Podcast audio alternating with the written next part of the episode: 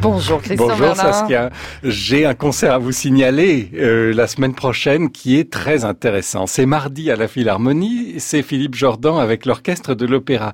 Vous allez me dire, bah intéressant. Euh, euh, oui, pardon pour tous nos auditeurs non parisiens qui sont plus nombreux, je ne pense, les que les parisiens. Et comment Alors vous allez me dire, qu'est-ce qu'il y a d'original là-dedans? On les entend tout le temps et toute l'année.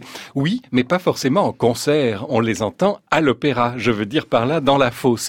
Et j'avais envie d'attirer votre attention et l'attention de tous sur le fait que ce sont là deux activités très différentes pour un orchestre. C'est même une spécialité. Il y a quelques orchestres au monde qui font les deux à parts égales, le Philharmonique de Vienne ou la Staatskapelle de Dresde. Mais sinon, vous jouez dans un orchestre symphonique ou dans un orchestre d'opéra. Il y a des différences assez majeures sur le plan notamment de l'espace et sur le plan du temps. Je m'explique. Dans l'espace, quand vous jouez à l'opéra, vous êtes confiné dans la fosse. Vous êtes donc dans un espace fermé et euh, quasi invisible de la salle.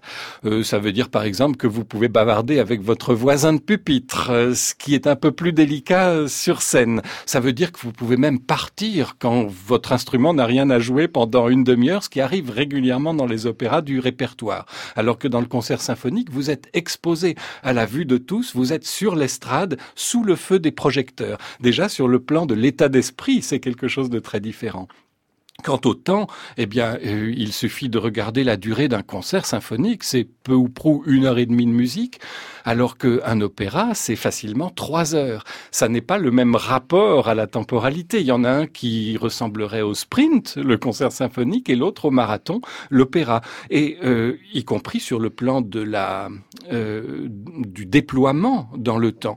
un concert symphonique se donne en général une fois. C'est le cas de l'Orchestre national ou du Philharmonique de Radio France, parfois deux, c'est le cas de l'Orchestre de Paris, tout au plus trois les orchestres américains, les orchestres allemands. Euh, lorsque vous vous lancez dans une série de Noces de Figaro, de Traviata ou de Tosca, c'est douze représentations d'affilée.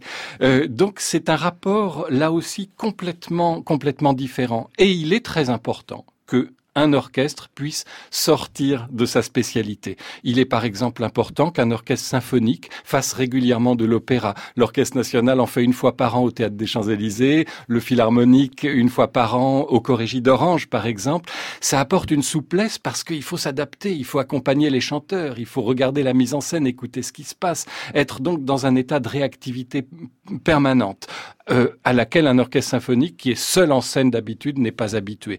Et il est aussi salutaire, j'en viens à mon concert de la semaine prochaine quand même, qu'un orchestre d'opéra fasse régulièrement du symphonique pour sortir un peu de l'anonymat de la fosse et se retrouver en première ligne et n'être pas seulement dans un rôle d'accompagnement, mais être véritablement au premier plan et montrer tout ce qu'il en, tout ce qu'il est capable en termes de, de brio, euh, de virtuosité et gagner en confiance en soi. Et Dieu sait l'orchestre de l'Opéra de Paris avec Philippe Jordan mérite tout cela, à en juger parce qu'on va entendre.